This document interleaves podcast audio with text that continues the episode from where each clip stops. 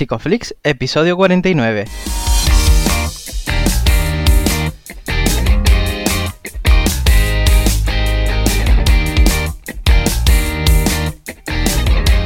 Bienvenidos a Psicoflix, un espacio de psicólogos para psicólogos. Un podcast donde todos buscamos ser cada vez mejores profesionales de la psicología. Aquí hablamos de todas las estrategias, técnicas y noticias de la psicología contemporánea, pero siempre con la evidencia científica que nos gusta defender. Hoy estamos a 12 de marzo y estamos emitiendo nuestro episodio número 49, en el que vamos a hablar de la interacción terapéutica. Pero antes, recordaros que en psicoflix.com podéis registraros de manera gratuita y estar al día de todas las novedades. Yo soy Jepasad, bienvenidos una semana más al podcast. Y bueno, ya sabéis que esto no se hace solo, estoy siempre en muy buena compañía. Estoy aquí con Darío. ¿Qué tal, Darío? ¿Qué tal, Ye? Pues aquí estamos muy bien y muy nerviosos y muy contentos también por quien tenemos hoy por aquí, ¿verdad? Sí, sí, sí, la verdad que con mucha ilusión. Hoy tenemos por aquí a Ricardo de Pascual. Él es doctor en psicología y de la salud, máster en psicología clínica y de la salud, máster en terapia de conducta, es profesor adjunto en la Universidad Europea de Madrid y bueno, trabaja como clínico en el Instituto Terapéutico de Madrid, en ITEMA, y además forma parte del equipo de investigación de Acobeo. Bienvenido, Ricardo. Muchas gracias. ¿Qué, tal? Ricardo? Bien. Bueno, em, ya estábamos diciéndote que, no, que lo que nos falta es forrarnos las carpetas con tu cara. con, todo lo que te stalkeamos y, y, seguimos y que no conocíamos mucha parte de tu trabajo y que nos encanta. O sea que que encantados de, tenerte aquí. Genial, pues qué bien. Eh, aunque seguro que encontráis cosas mejores para forrar la carpeta que mi cara, pero vale, vale. bueno, bueno, antes a nosotros nos gustaría que te presentase, que hablases un poquito de tu trayectoria, de tus intereses e inquietudes. Mm, vale. Pues a ver, mm, ostras, voy a resumirme así porque si no... Vamos a ver, yo hace muchísimo tiempo, desde que era muy pequeñín, eh, quería estudiar animales, así en general, ¿no? Comportamiento animal luego acabó siendo. Al principio quería estudiar dinosaurios, pero ¿quién no cuando es pequeño? Y la cosa es que después de estar cuatro años estudiando biología, que en mis tiempos era una licenciatura de cinco años, me dio una ventolera y me cambié a psicología. Y, bueno, pues a pesar de estar bastante preocupado con qué clase de basura iba a aprender, pues tuve que, en fin, tuve la suerte de encontrar profesores que, me, digamos, me, enseñaron esto. Creo que es una historia bastante común entre conductistas, o sea, por lo que veo yo al menos, hay muchísimos, muchísimos conductistas. El otro día en la entrevista que hicisteis con Edu Polín, por ejemplo, también hablaba de esto. Hay mucho conductista rebotado de otra carrera. Yo, soy uno de ellos también, ¿eh? Pues mira, ¿ves? O sea, hay muchísimos y yo tengo mi teoría al respecto, pero bueno. Eh, el caso es que, bueno, pues después de terminar la carrera, por una serie de cuestiones administrativas, no pude hacer el doctorado que quería hacer en aquel momento porque era un plan a extinguir, que era el mm. doctorado en ciencia de la conducta. Ahora sería doctor en ciencia de la conducta, que queda como muchísimo mejor. Sí. Y para mí la clínica siempre había sido un plan B. Dije, no, mm, ¿qué hago yo con mi vida yo siendo clínico? Pero bueno, creo que prácticamente la única persona de toda la, universidad que no me había hecho perder el tiempo era María Jesús Frosán y, como yo sabía que, también estaba involucrada en, en mi tema, pues dije, pues voy a hacer este máster. Y resulta que se me da bien.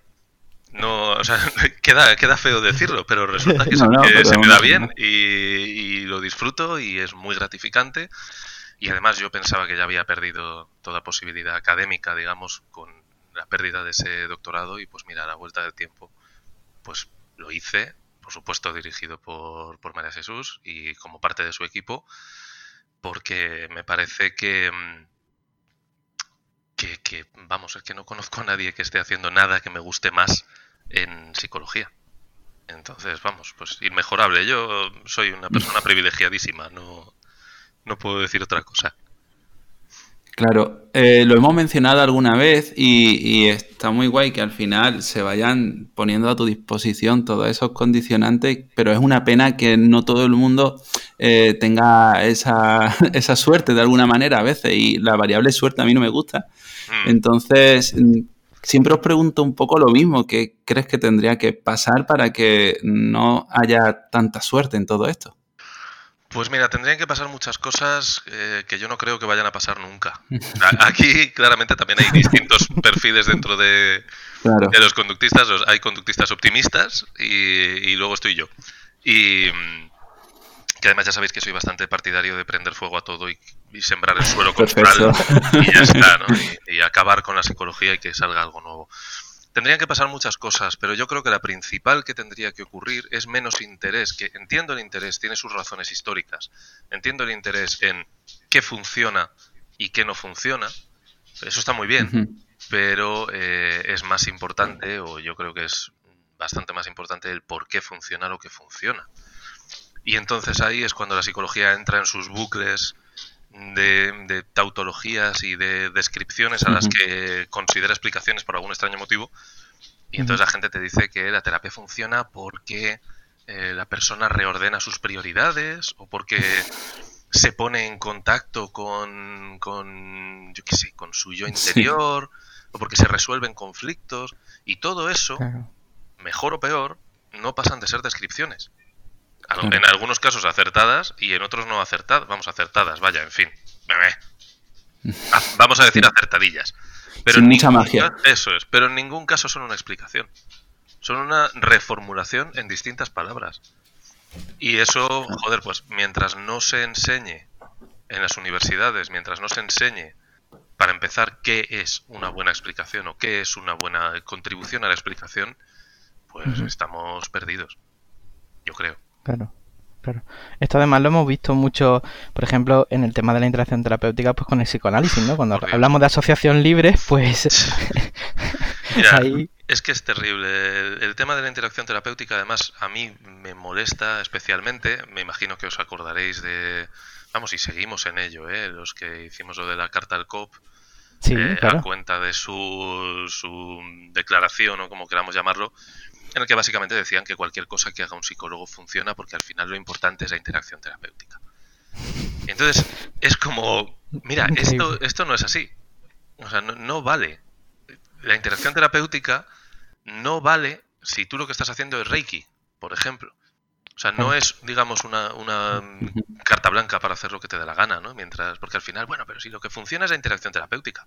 Bueno, es que es verdad que hay resultados que dicen que la interacción terapéutica tiene mayor peso en, eh, en, el éxito de la terapia que las técnicas utilizadas.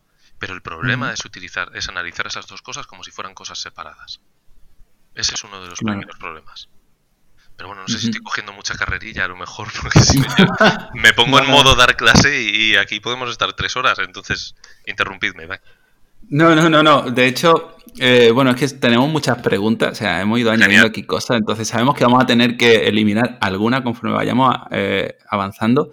Lo que ocurre es que no queremos tampoco mm, dejar atrás algo que, creemos que es importante, porque a ti sobre todo se, te ha conocido mucho a través de Twitter, de tu contenido a través de, Twitter, que he estado mirando tema de blog y tal, no sé si he visto algo tuyo por ahí. Hace muchísimo tiempo. Eh, porque yo antes, o cuando estaba terminando la carrera, en el último año, eh, me formé también como entrenador de perros de asistencia. Sí, sí, sí, sí. Con, con la Fundación Bocalán. Y, sí, lo he visto, muy interesante eso también. Sí, sí, sí, sí, sí, me gustó porque, porque mira, pues eh, también si el mundo de la psicología es, que, en fin, mm, para ir con mil ojos, en el momento en el que en algo se meten los animales, se añade un plus de, de mm, tonterías que se dicen a veces alucinantes. Pero una cosa que me gustó es que en la Fundación Bocarán pues no se decían esas cosas. O sea, siempre partiendo de lo primero, el respeto al animal y a su bienestar y a que esté estupendamente bien cuidado, eso es lo primero, por supuesto. Pero luego pues también no había explicaciones espurias del tipo de que eh, estar con un perrete te cura porque te pone en contacto con la naturaleza. Es una chorrada inmensa. Entonces, bueno, el caso es que me formé en eso y durante un tiempo, bueno, desde entonces, la verdad es que he estado puntualmente colaborando con ellos, dando cursos, dando tal. Y hace bastantes años ya, pues eh, hubo una, ¿cómo se llama? Una iniciativa allí que querían pues tener un blog un poco más actualizado. Entonces yo creo que yo tenía que actualizar, no me acuerdo ya porque fue hace muchísimo. Ya tenía que actualizar, digamos, una vez, dos veces al mes, algo así. Entonces sí, debe de haber tres o cuatro entradas mías por ahí de blog, pero, pero no.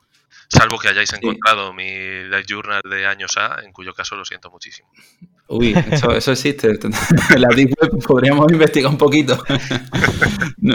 Pero sobre todo se te ha conocido por el microblogging a través de Twitter, hmm. por todo el contenido que has ido generando y que además eh, ya nos comentabas que ha ido versando sobre otras temáticas y que además sería interesante mencionarlo aquí. Sí, sí, sí, sí. Eh, es verdad que cualquier persona, vamos, de hecho ya ha habido gente que me lo ha dicho con, con mejor o con peor talante. Em, que es verdad que yo antes hablaba mucho más de psicología y ahora parece que hablo mucho más de política o sobre todo de activismo LGBT. Em, eso tiene una razón de ser y es verdad que es algo a lo que llevo dando vueltas los últimos años de mi trayectoria, porque yo creo que como todos o como casi todos he pasado por esa fase de escéptico tontorrón de, ay Dios mío, es que hay que analizar las cosas científicamente, que eso está nos aleja de los sesgos políticos y tal. Y luego te das cuenta, yo creo, nada que des un par de vueltas, que no hay más que darle un par de vueltas, ¿eh? Nada más.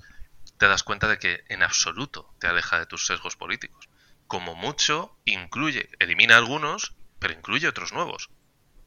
Y y bueno, pues a ver, yo soy una persona muy privilegiada, ya lo he dicho antes, en todos los aspectos. Entre otras cosas, pues soy un tío cis, blanco, eh, y por desgracia, y me parece terrible tener que decir esto, que puede pasar por hetero, pero no lo soy.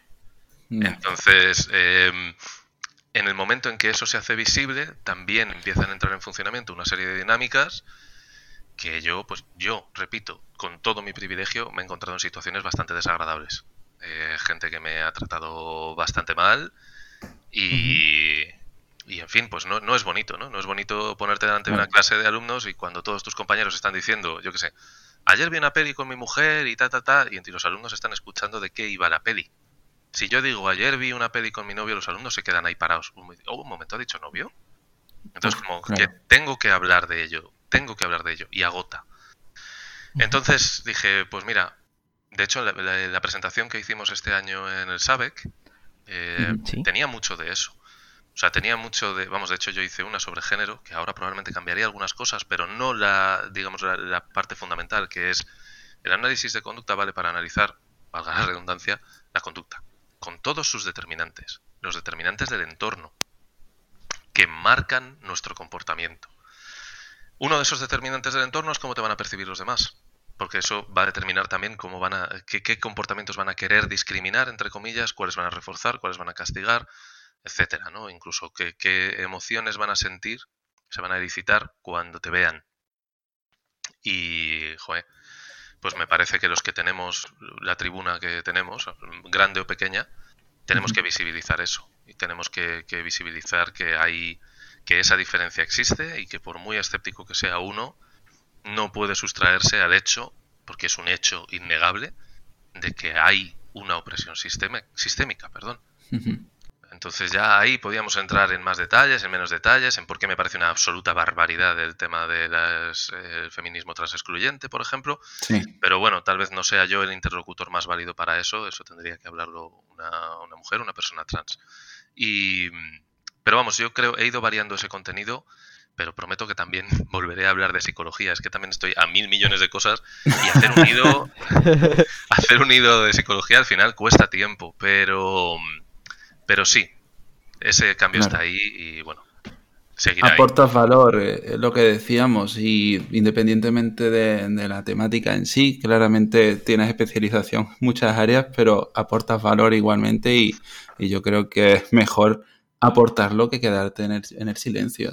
claro, a mí hay, hay, una actitud que me molesta muchísimo y que veo mucho, sobre todo en, obviamente, en chicos gays eh, blancos privilegiados como yo, que es el, bueno, pero esto no importa, esto no tiene que ver en realidad, yo estoy hablando de otras cosas. sí, estás hablando de otras cosas, pero estás hablando tú, tú desde tu experiencia. Tu forma de hablar de esas cosas se ve alterada por tu experiencia. Entonces, eso hay que tenerlo en cuenta. Es una cuestión de ser un buen analista de comportamiento, nada más. O sea, para analizar bien el comportamiento hay que analizar todos sus determinantes. Entonces, me parece que, negar uno de ellos porque te parece de mal gusto, pues es una tontería. Y claro, aquí vemos que el lenguaje tiene un peso fundamental, ¿verdad? Siempre. Siempre. Yo no es. O sea, no diría. He oído, incluso en algunas ocasiones he dicho algo parecido a que no nos relacionamos con el mundo, sino con una representación verbal del mundo. Eh, no es enteramente cierto, pero sí es cierto que cuando nos relacionamos con cualquier cosa, incluso con una silla, eh, nos relacionamos con el campo asociativo de ese estímulo, es decir, con todas las otras cosas con las que ese estímulo está asociado. Si yo no he visto una silla en mi vida, es difícil que me vaya a sentar en ella. Pero yo veo una silla y ya por mi, digamos, eh, no, digamos no, por mi historia de aprendizaje, yo ya sé si esa silla es barata, si es cara, si es bonita, si es fea, si es para una cocina o si es para un salón. Y todo eso es contenido verbal. Entonces, las palabras, algo que sí que he dicho alguna vez es que el lenguaje es el bisturí del psicólogo. Y es así. O sea, hay que dominarlo y hay que manejarlo bien. No hay nada peor que un psicólogo que no sabe hablar o que un psicólogo que no sabe escribir. Eso es terrible. Claro, veo eh, cierta influencia por parte de, Skinner en, tu trabajo y a mí me gustaría que si puedes mencionar algo e incluso hacer algún tipo de crítica estaría guay. ¿Algún tipo de crítica a quién? Porque tengo una lista. bueno, crítica puede ser positiva o negativa a la conducta verbal de Skinner.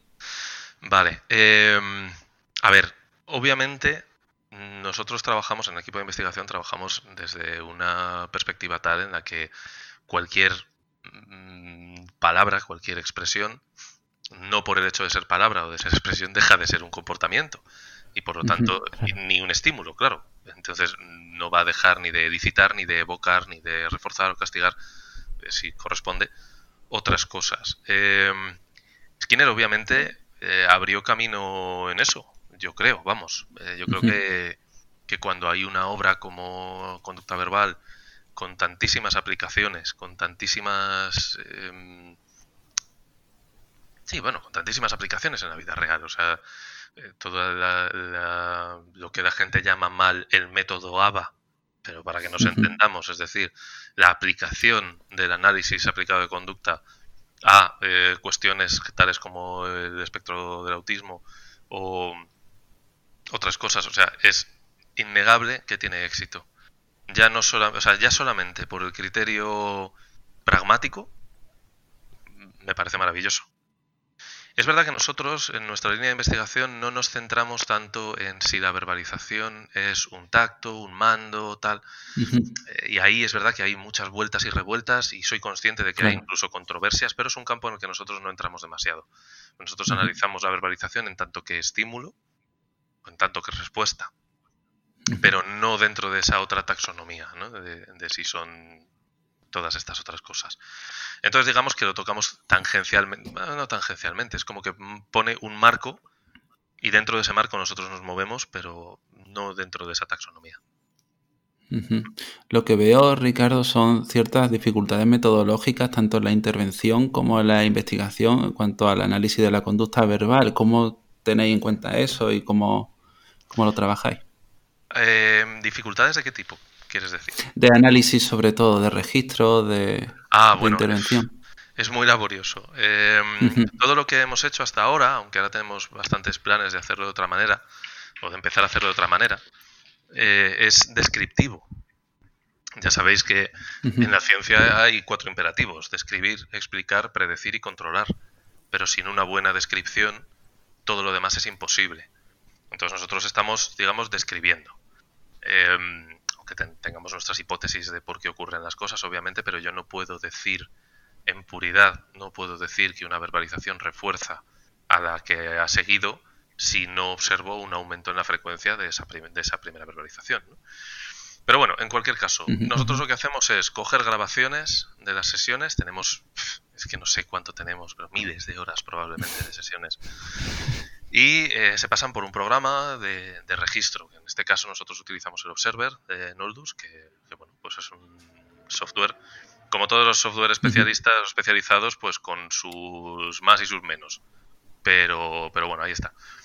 Y es cada vez que se dice algo, cada vez que se, que se emite algún tipo de verbalización, pausa y marcas dentro del sistema que hemos creado cuál es, eh, cómo qué funciona esa verbalización. Entonces eso tiene varias dificultades, obviamente. Una de ellas es, primero hay que tener un sistema y, la creación de sistemas de observación es en sí misma bastante difícil. Hace nada, o sea, en 2019 ha salido publicado nuestro último sistema, creemos que el definitivo, pero es un sistema definitivo, entre comillas, no me veis, pero estoy haciendo con los deditos así las comillas, definitivo eh, en tanto en cuanto puede serlo. Pero fijaos que estamos hablando de un equipo de investigación con casi 15 años de historia. Y ahora llegamos a un sistema eh, definido. De hecho, eh, Ricardo, también se ha hablado mucho de perfiles puente entre la investigación y la clínica. Yo creo que tú lo, lo, lo defines bastante, lo, te, te, encajas bastante en ese perfil también. Eh, tu equipo, ¿no? E incluso la, la, saga esta de la que estábamos hablando, que estáis desarrollando, de la cual forma parte tu, tu, tesis. Sí, sin duda. Eso también fue una de las cosas que me atrajo más del equipo y, y que es algo en lo que no podría estar más de acuerdo, desde luego, con, con María Jesús, que ella siempre dice que hay que cerrar esa brecha entre la investigación y la aplicación porque si no lo que ocurre es que tenemos investigaciones en análisis de comportamiento experimental maravillosas y preciosas, que están genial, pero que son muy difícilmente generalizables en algunas ocasiones. Y eso cuando no son directamente casi abstractas, ¿no? Que está genial y es necesario. No estoy diciendo que no sean útiles, ¿eh? Ojito. Digo que son necesarias. Pero luego, claro, llega un clínico aplicado de los que no han tenido una carrera académica, de los que desde el primer momento decidieron ser clínicos y ahí están, y no sabe aplicar eso. No sabe o no, no puede verlo, no está tan claro esa, esa diferencia. Perdón, esa diferencia no, ese, ese puente. Entonces es necesario que haya una investigación, yo creo, un interés por unir lo uno y lo otro.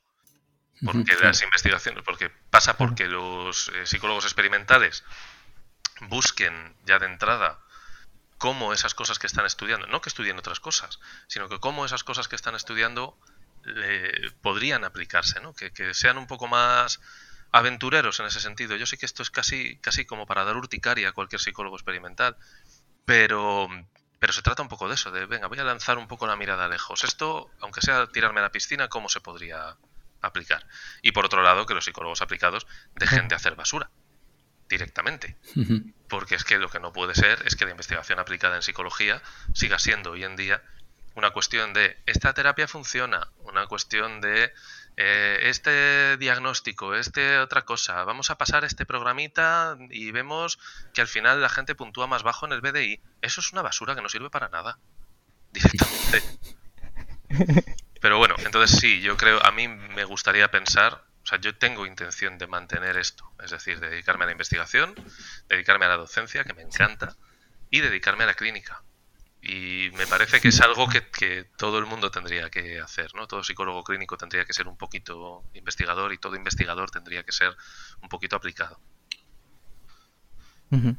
¿Cómo, ¿Cómo, podríamos, si pudiéramos poner un ejemplo, eh, cómo podríamos aplicar esas técnicas de moldeamiento en las que vosotros, bueno, eh, basáis el registro al proceso terapéutico? ¿Podrías poner algún ejemplo? Más que, que, basemos el registro en ello, nosotros en lo que está basado nuestro registro es en nuestro sistema de registro, vaya, es simplemente en, en qué función pueden estar cumpliendo las verbalizaciones.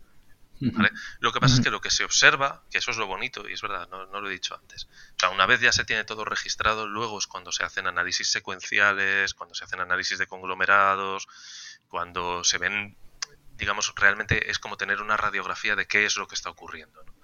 Más allá del contenido, o no solo teniendo en cuenta el contenido de las verbalizaciones, sino también cuál es la potencial función que pueden estar cumpliendo.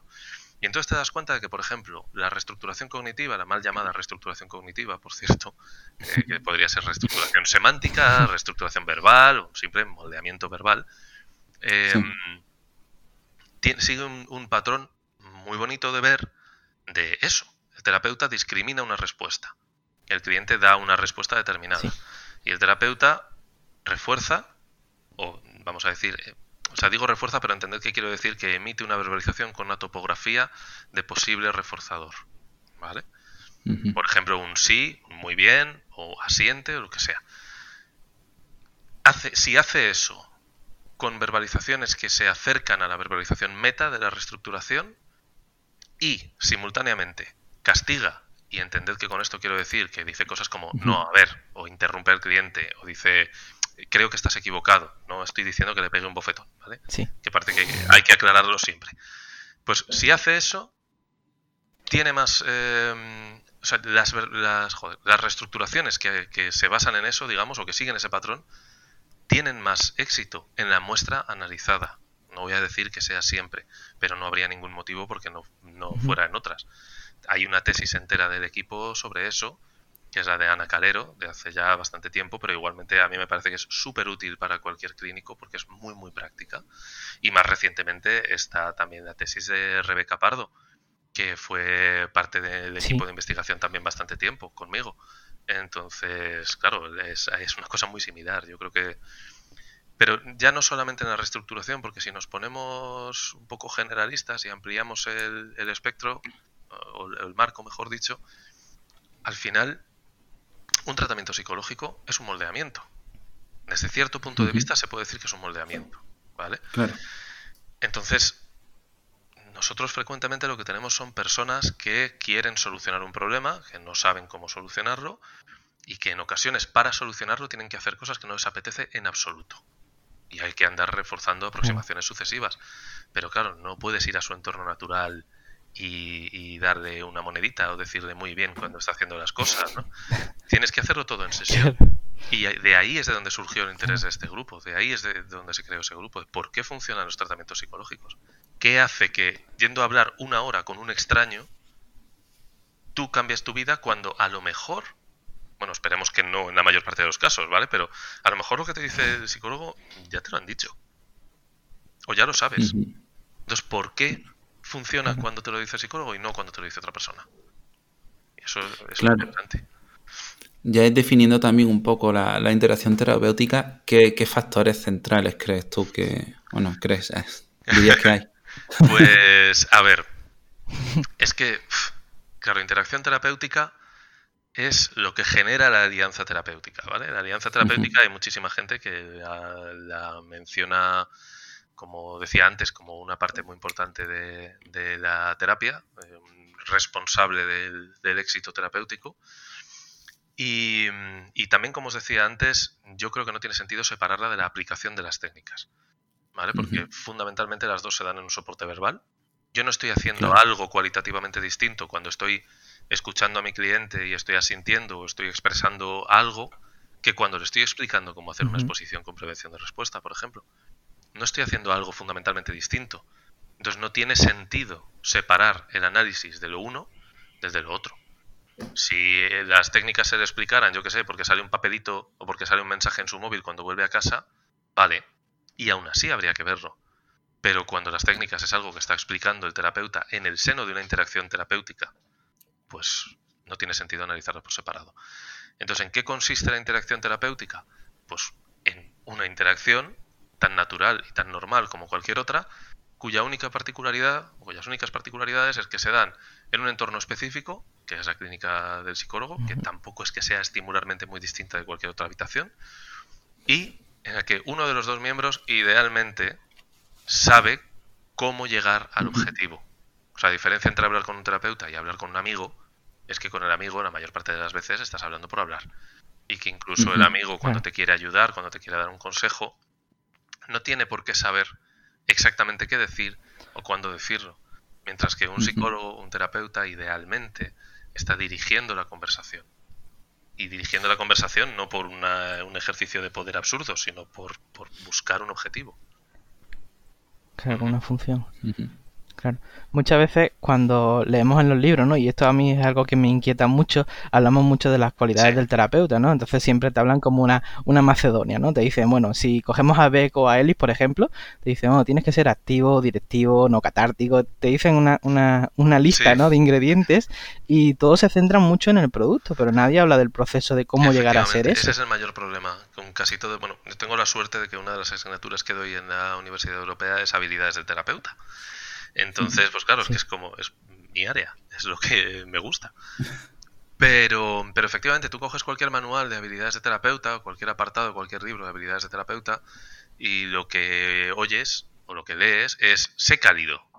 Pero bueno, como bien decías tú, es que eso es un resultado, no es un, un, proceso. Y, y, yo, como alumno, cojo eso y dicen sé cálido. ¿Y entonces de qué tiro? De mi experiencia, ¿no? Y si en mi experiencia pues ser cálido es sonreír, asentir, poner cara así un poco de personaje de Pixar, pues, pues muy bien. Y, eso probablemente, o sea, el único motivo por el que la gente no quema todos los libros de habilidades terapéuticas es porque sin quererlo, sin saber cómo, a veces funcionan. Por el simple hecho de que compartimos una comunidad verbal. Es decir, en, nuestra, en nuestro entorno, en nuestra cultura, sonreír muy frecuentemente un tipo determinado de sonrisa, ¿eh? muy frecuentemente, por no decir siempre o casi siempre, va a poder funcionar como un reforzador. Entonces, claro, eh, si te dicen, tú tienes que ser cálido, validar el sufrimiento, tú tienes que asentir, hacer escucha activa, estoy de la escucha activa hasta el gorro. También os lo digo. ¿eh? no sabéis lo aburrido que es, os lo prometo, cuando los, los alumnos, pobrecito mío, no es culpa suya, ¿eh? cuando los alumnos están aprendiendo a hacer eh, roleplays y todos actúan exactamente igual. Asiente todo el rato. Entiendo eso que dices. Bueno, entonces eh, lo que te ocurre, hacen un resumen, tal. Y eso es, o sea, a mí me parece lo más antiterapéutico posible. Porque yo me pongo delante de una persona que actúa así y digo, ¿tú a quién estás representando? Eh, ¿Tú qué es esto? ¿Qué, clase de teatro escolar estoy viendo aquí? Que, es, que vamos. Uno de los ejercicios, por ejemplo, que yo pongo a, mis alumnos es olvidaos de todo eso. Actúa como te salga, incluso exagera tus defectos. Y entonces podremos empezar de verdad a moldear. Entonces podremos empezar a, de verdad a decir, ¿sabes que asientes muchísimo? Porque si, si, si asientes todo el rato, eso pierde el valor. Pierde un poder discriminativo. Pero bueno, en fin. Claro, habla sobre naturalidad y, yo creo que aquí también es interesante eh, mencionar un poco, eh, bueno, en distintos autores y demás, eh, incluso en la carrera de distintos profesores, unos te decían que, bueno, que des la mano, que seas profesional, que estés con la mm. mesa en medio, otros hablan de otro tipo de contexto. Claro, muchas personas y en las que yo me he podido incluir, nos vemos, y de hecho nos preguntan también por Twitter, cómo encontrar ese equilibrio, cómo ser de cercano, cómo no serlo, qué significa ser uno mismo en consulta. Todo eso a veces puede, puede generar confusión. Sin duda, porque no hay un consejo más, más absurdo que sé tú mismo. claro. Así de fácil, porque sé tú mismo que yo. Porque yo soy yo de muchas formas distintas, según el contexto discriminativo. Yo no soy la misma persona cuando estoy con mis amigos que cuando estoy con mi familia, o que cuando estoy con, con mi pareja, o que cuando estoy yo solo en casa. Entonces, ¿qué yo? ¿Cuál de todos esos tengo que ser? ¿Tengo que masticar con la boca abierta porque estoy solo en casa, delante del cliente? ¿O qué es lo que tengo que hacer exactamente? Entonces, es un, consejo extraordinariamente torpe porque lo único que hace es poner todavía más presión en algo que no se sabe resolver. Entonces, mm, sé tú mismo. Si yo tuviera que operativizar eso, lo que diría sería que lo que quiere decir es que te muestres de forma natural. Y de forma natural no es una tampoco una descripción adecuada, pero es que así agarro las dos a la vez, ¿vale? De forma natural, lo que quiere decir es que no parezca que estás en otra parte, que no parezca que estás, o sea, que te ajustes al contexto, que te ajustes a la persona. Mm, ya por un, criterio puramente casi eh, operativo. Si yo estoy hablando con un psicólogo, es muy importante lo que me dice, es muy importante cómo me lo dice. Pero también es muy importante, o sobre todo es muy importante, que yo pueda generalizar eso a otros entornos. Y si mi psicólogo no habla como nadie de mi entorno, va a ser difícil. Va a ser más difícil. No imposible, ojo, pero va a ser más difícil. Entonces, ¿qué es lo importante? Primero, observar al cliente. Tratar de adaptarse a él o ella. Para parecerle natural a él o ella. Ya está. Y entonces lo importante es que tú tengas un abanico lo suficientemente amplio de habilidades sociales como para que ese adaptarse no te sea imposible, para que tú puedas subir, digamos, un par de escalones en el, nivel de lenguaje o bajar un par de escalones en el nivel de lenguaje sin que te resulte incómodo. Entonces, eso sería ser natural. Y otra cosa que has dicho en cuanto a ese balance, ¿no? Entre ser cálido y ser técnico, a mí eso también me da 100 patadas en el hígado. Vamos a ver. Una persona, una persona que necesita quitar la mesa de en medio y sentarse en un sofá al lado del cliente y cogerle la mano para ser cálido es manifiestamente incompetente. O sea, si lo único que puedes hacer para ser cálido es desplegar toda esa parafernalia propia de una película de Antena 3 por la tarde, mm, claramente te faltan habilidades de interacción, de interacción terapéutica. Una persona puede ser muy cálida al otro lado de una mesa. Una persona puede ser muy cálida, cálida al otro lado de un cristal blindado. O sea, es que no tiene nada que mm. ver eso. ¿Se facilita? Vale, se facilita. Ahora, mm, yo trabajo con una mesa. ¿Por qué? Porque muchas veces estoy haciendo eh, dibujos o esquemas o el propio cliente quiere apuntar cosas. En otras ocasiones me he visto en entornos en los que no había mesas y me ha resultado, primero, tremendamente artificial, porque fuerza una cercanía física que a lo mejor el cliente tampoco quiere. Fuerza un entorno en el que, bueno, y este señor que no me conoce de nada, ¿quién es para sentarse a, medio metro de mí? Así, ¿me explicáis? O sea, que a mí me parece que no está reñido en absoluto ser técnicamente impecable con ser cálido. De hecho, un psicólogo conductual que no sea cálido no es solamente un mal psicólogo, sino un mal psicólogo conductual. O sea, hay que ser cálido siempre. Definamos esa palabra como corresponda en cada ocasión, ¿vale? Pero un terapeuta que no es cálido es mal terapeuta. Y si encima es un terapeuta conductual, es un terapeuta que no sabe lo que hace directamente. Claro. Sí, porque al final si, si empiezas a copiar manuales y haces algo que no sale de, ti de forma natural, pues lo que puede ocurrir es que las respuestas que obtengan sean un poco arbitrarias. Por eso precisamente lo importante es ampliar tu repertorio de comportamientos, eh, o sea, de habilidades sociales. Tú tienes que relacionarte con mucha gente, tienes que ponerte a ti mismo retos para saber resolverlos, retos sociales, quiero decir. De tal manera que luego todo ese abanico se pueda desplegar en, en la sesión terapéutica, no olvidemos, con un fin porque eso es lo que decía antes que es una diferencia. No estamos interactuando por interactuar o por halagar nuestra vanidad o por mm, qué bien me llevo con los clientes. Estamos actuando para ayudar al cliente a llegar a un objetivo que ella o él han marcado. Ya está. Pero para eso es necesario conocer las herramientas, claro. Claro. Ya habla sobre cómo mejorar esa interacción terapéutica y una de ellas será, bueno, exponernos a situaciones donde nuestras habilidades tengan que desarrollarse. ¿Qué otras formas eh, tienes para mejorarla? Pues mira, eh, yo al principio, o sea, yo pensaba, me imagino en algún momento todos hemos pensado antes de, saber cómo es, que, buah, fíjate cómo puede estar cansado un psicólogo si está ahí seis horas sentado oyendo Eso no es cansado. Y es verdad, no es cansado en el sentido en el que es cansado estar seis horas, mm, yo qué sé, eh, picando en la calle. Claro que no es cansado en ese sentido. Pero es cansado en otros muchos. Ni mejores ni peores, ¿eh? no estoy estableciendo una comparación. Uno de ellos, para mí, al principio, era el estar constantemente observando y dirigiendo mi propio comportamiento mientras estoy analizando el del cliente. Ahora ya pues llevo, tengo casi 10 años de experiencia clínica, digamos que ya en cuanto me siento en la silla cambio de modo y me, me resulta fácil, pero al principio eso era una agonía. De hecho, si ves vídeos míos de terapeuta de mis primeros casos, estoy perfectamente quieto. O sea, parezco, vamos, mis compañeras decían que, que, tenían que poner el audio para saber si, si, si, estaba dado el play, porque si no parecía que estaba en pausa. Directamente. Y si me ves ahora, pues es verdad que no me muevo mucho, pero eso tiene una, tiene una función también clara, que luego si queréis os digo, pero, em, pero me muevo algo más. ¿Cómo se pasa de un punto al otro? Sin tener que pasar por muchos años de práctica. A ver, pasar por muchos años de práctica vas a tener que pasar, eso sí o sí, obviamente.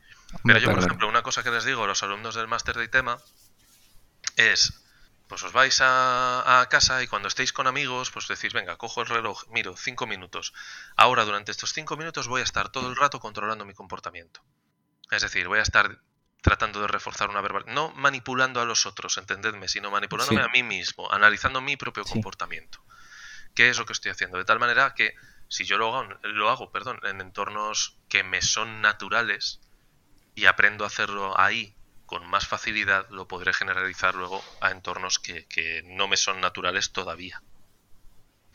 Entonces yo creo que esa es la mejor forma de practicar. Luego Manuel García, que es eh, también está en Twitter, me imagino que también le conocéis, que es un muy buen amigo mío de, desde la carrera, eh, y no solamente eso, sino un excelente psicólogo, eh, también dice una cosa y yo estoy 100% de acuerdo con él, que son los juegos de rol.